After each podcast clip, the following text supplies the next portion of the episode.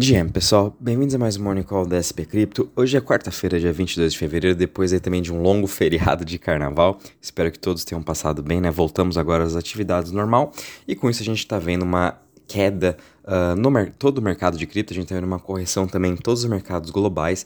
Muito disso é, é por conta aí uh, até do gráfico que eu postei ontem no grupo explicando sobre uh, o aumento né, que a gente está vendo agora tanto na taxa de juros dos Estados Unidos, que subiu quase de 3,5%, voltando para próximo dos 4%, como também uma alta do dólar index, né, que é o dólar contra as principais moedas globais, que também está quase voltando a testar a sua média móvel de 200 períodos. Então, as, ambas eh, essas altas vêm trazendo aí retornos negativos para os ativos de risco, sem falar que é, no cenário macro, né, não mudou muito é, tudo que a gente está vendo em relação à parte de inflação, a juros. A gente sabe que os bancos centrais, tanto na Europa quanto nos Estados Unidos, vão manter os juros mais alto por mais tempo e sempre tem aquela frase, né? Don't fight the Fed. E é isso mesmo que o mercado tentou fazer. É, esse primeiro mês de janeiro até agora, final de fevereiro, eles tentaram lutar contra o mercado, tentando achar que realmente ia acontecer um pivô, mas esse pivô ainda está um pouco longe por vir. Então a gente está vendo aí uma realização também de preço. A gente viu tanto Nasdaq quanto S&P subindo quase aí 20%. Em cripto já subimos em mais de 40% no ano. É, e cripto vem segurando muito bem e vem segurando melhor do que a parte de, dos mercados globais, os índices globais, né? tanto S&P, stocks, até mesmo as bolsas da Ásia. Então agora a gente está vendo essa parte de correção e vamos continuar vendo né, se realmente esses juros vai se manter mais alto, principalmente o Treasury voltando acima dos 4%, e também vamos ver se o dólar ele vai realmente ter força suficiente para romper aquela média móvel de 200 períodos, indicando aí talvez uma tendência no curto prazo ainda uh, de alta para o dólar. Então, com isso a gente está vendo o Bitcoin caindo 3% hoje a 23.996, vem se segurando ainda muito bem nessa região dos 23, 24 mil dólares. Lembrando que ele ainda continua acima também da sua média móvel de 200 períodos, que é ali mais ou menos na região dos 20 mil dólares. Então, ficando acima desse, dessa, desse número, desse preço de 20 mil dólares, já está muito positivo para o Bitcoin. Ethereum também caindo 2,77% a 1.635. O Ethereum vem segurando até também muito bem, na mesma coisa que o Bitcoin, é, nessa região dos 1.700, 1.600. A gente já vem um pouco lateralizado nesses preços há mais de uma semana. BNB caindo 2,64% a 306 dólares seguido de Ripple caindo 1,49% a 0,38%, Cardano caindo 3,79% a 0,38%, Polygon caindo 7% a 1,33% e Dogecoin caindo 3,69% a 0,08%. Já em relação às maiores altas das últimas 24 horas, a gente ainda está vendo aqui o Anchor Network subindo 41%, ainda 0,04. Anchor que fez uma parceria com a Microsoft para a parte de pagamentos.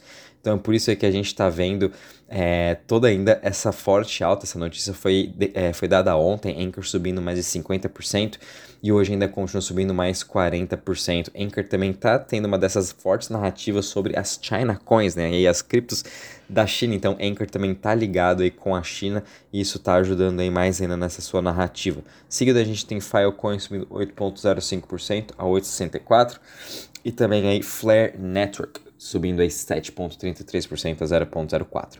Já em relação às maiores quedas das últimas 24 horas, a gente está vendo Singularity Net, a GIX, caindo 16% a 0,37%, seguido do Render Token caindo 12,81% a 1,56%, e o Huobi Token também caindo 11,83%.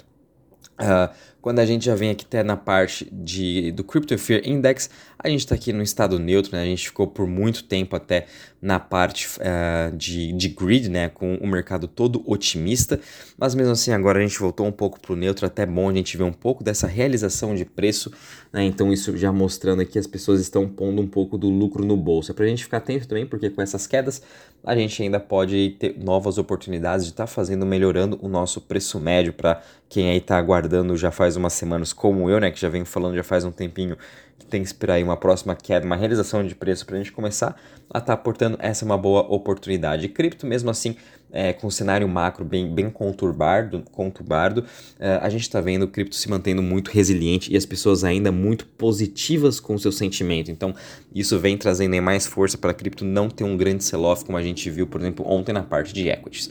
Quando a gente vem agora para a parte de né, de Total Value Locked, A gente também teve uma excelente semana. Hoje, obviamente, com toda essa queda nos preços, a gente está vendo uma queda de mais ou menos 3,5% em TVL, com 81,33 bilhões, né? Finalmente aí chegamos no nível pré-FTX e a gente está vendo uma excelente performance de praticamente todos os protocolos nos últimos 7 dias, né? Tanto Lido subindo mais de 7%, Aave mais de 5%, Curve, MakerDAO, até mesmo Uniswap subindo aí mais de 4,29%. E quando a gente analisa as chains, o grande destaque ainda continua com Arbitrum e hoje ela já superou também em transações o Ethereum.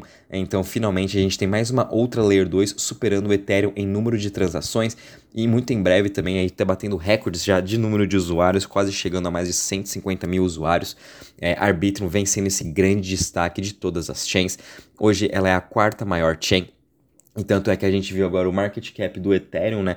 Market share, perdão, do Ethereum hoje está em 65,05%. E quem vem ganhando cada vez mais market share é a Arbitrum, em que hoje ela está aí com 3,5%. Então a gente pode ver BNB Chain, até mesmo da própria rede do Ethereum, esse market share migrando para a rede da Arbitrum. Na última semana ela já está com uma alta de 14,96%. É, outro grande destaque ainda continua sendo a Phantom, em que ela vem cada vez mais atraindo novos usuários para os seus mercados de DeFi.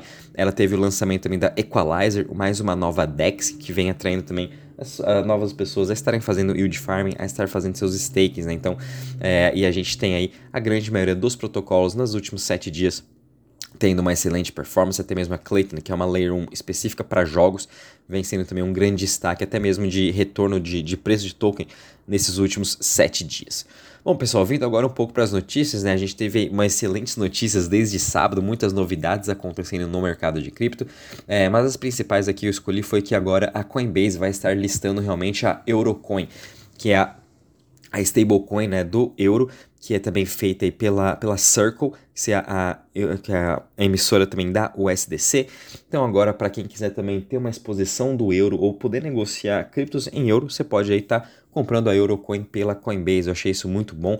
É mais uma forma da gente estar tá diversificando também nosso portfólio e construindo também uma basket aí de stablecoins. Seguido a gente tem aí a Kaito AI, que é uma nova concorrente do Chat GPT, que ela utiliza cripto Uh, e veio aí para concorrer com o Chat GPT, para ter, óbvio, nosso próprio Chat GPT aqui em cripto. Então ela acabou de levantar 5,3 milhões de dólares, né? então isso aí também ser muito positivo. Finalmente a gente está vendo novos concorrentes da, do Chat GPT entrando para o mercado de cripto e um dos grandes investidores foi aqui a Dragonfly, né? que também ela é muito famosa por diversos investimentos, tanto em Near, é, até mesmo em Ethereum, Lido entre outros grandes protocolos. Eu acho isso bem interessante. Agora a gente começou a ver os concorrentes do Chat GPT aqui no mercado de cripto, mas mesmo assim a gente tem que tomar muito cuidado porque é, essa narrativa de AI continua muito forte e assim também que novos rug pools vão estar surgindo. Então, quando você for estar tá investindo em criptos de AI que falam que é o próximo Chat GPT, enfim, é, tem que tomar muito cuidado com isso.